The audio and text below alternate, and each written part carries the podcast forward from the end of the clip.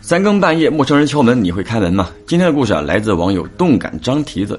蹄子姐呢是东北姑娘啊，十多岁的时候，有天夜里正睡得香，被她老妈给摇醒了，说有亲戚家出事儿了。她跟蹄子姐她爸呢要出去一趟，让蹄子姐啊把门锁好，有人敲门不要开。他们带了钥匙。那么这种嘱咐呢，我们小时候啊应该都听过。那等父母走了，锁上门，蹄子姐回到卧室，很快又睡着了。但这一次呢，她做了个梦，梦到啊她卧室的门忽然被推开了。梦里呢，这个蹄子姐就起床关门，关上之后没一会儿门又自己开了，如此反复，在梦里啊就把这个蹄子姐啊给搞着急了。啊醒了，醒来之后她发现自己卧室的门真的是开着的，当时呢也忘记自己刚刚回卧室有没有关门，所以没想太多就起身要把门给关上。那当他走到自己卧室门口的时候，他忽然听到啊家里的房门在响，那种手指甲轻轻叩门的声音。因为这个蹄子姐啊，她卧室出门左手边就是家里的房门，所以听得很清楚。那么听到声音之后，她的第一反应呢，就是谁他妈大半夜的啊敲俺家大门呢？就过去啊，趴在那个猫眼上看。因为是那种老楼，那么每层楼的转换台呢都有窗户，所以有月光透进来，是可以看到大概的。这个提子姐呢，就看到门口有一个短发的中年女人，瘦瘦的。这个女人，提子姐从来没有见过。那家里人呢，会经常告诫小孩啊，这个陌生人敲门千万不能开。而且刚刚老妈呢，还专门提醒过。所以这个提子姐啊，虽然很想开门问问什么情况，但还是忍住了，就这么趴在猫眼上看。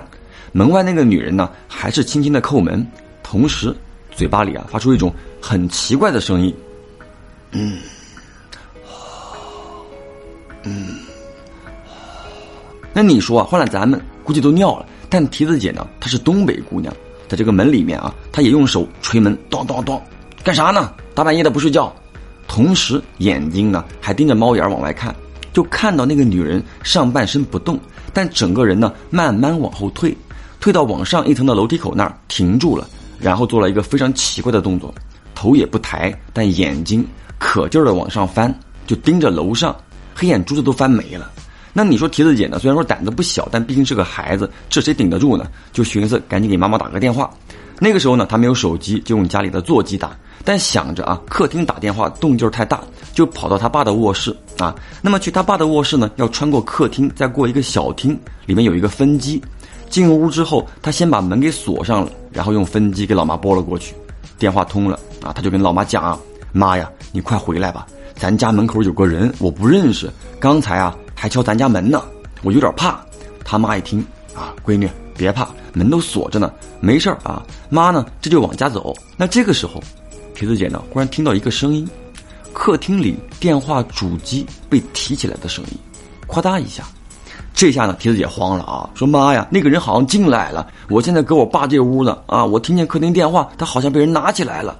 他妈一听急了，呃，闺女，你确定吗？咱大门不是锁着的吗？怎么能进人呢？你肯定听错了。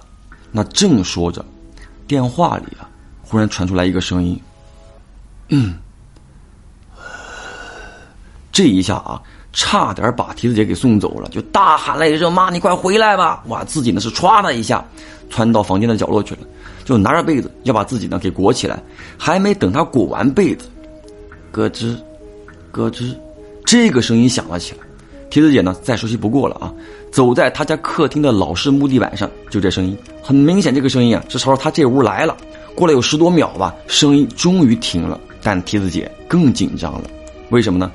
他家的客厅里是木地板，但是到他爸的卧室啊，要穿过小厅，小厅的地板是大理石的，而且呢，就在这个节骨眼上，他想起一件事儿来：他爸这屋的门，他虽然锁上了，但由于家里很少来人，所以呢，他家的卧室外面啊。基本上都插着钥匙，就是那种一把钥匙插着，还有两把钥匙挂在一个钥匙扣上的那种。那么正祈祷不要有事儿发生，克林，就响起来一声钥匙碰撞的声音。这个蹄子也是哇的一声哭了出来啊，喊了起来：“妈呀，你快回来呀！”好，就这么哭了有一两分钟，啪，门被推开了，他妈回来了啊。这个回来之后呢？就抱着蹄子姐一阵哄啊，说你这个傻孩子，咋就不知道开灯呢？别哭了，妈都看了，门都锁得好好的呢，家里怎么会进人呢？肯定是你睡癔症了。没事妈陪你睡。好，就抱着妈妈好一会儿啊，这个提子姐才缓过来。老妈又重新给她洗了个脸啊，带着她到卧室睡下了。刚睡下，她老爸呢就给老妈来了个电话啊，说他也回来了，在楼下呢，等会儿再回家。楼里啊说了点事儿。后面呢，这个铁子姐就睡着了。第二天才知道，楼上的王爷爷心梗，早上五点多走了。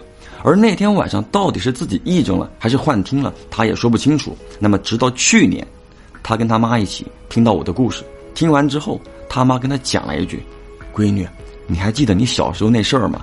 那天晚上啊，在电话里我也听到了。”好了，我是老朴，下个故事见。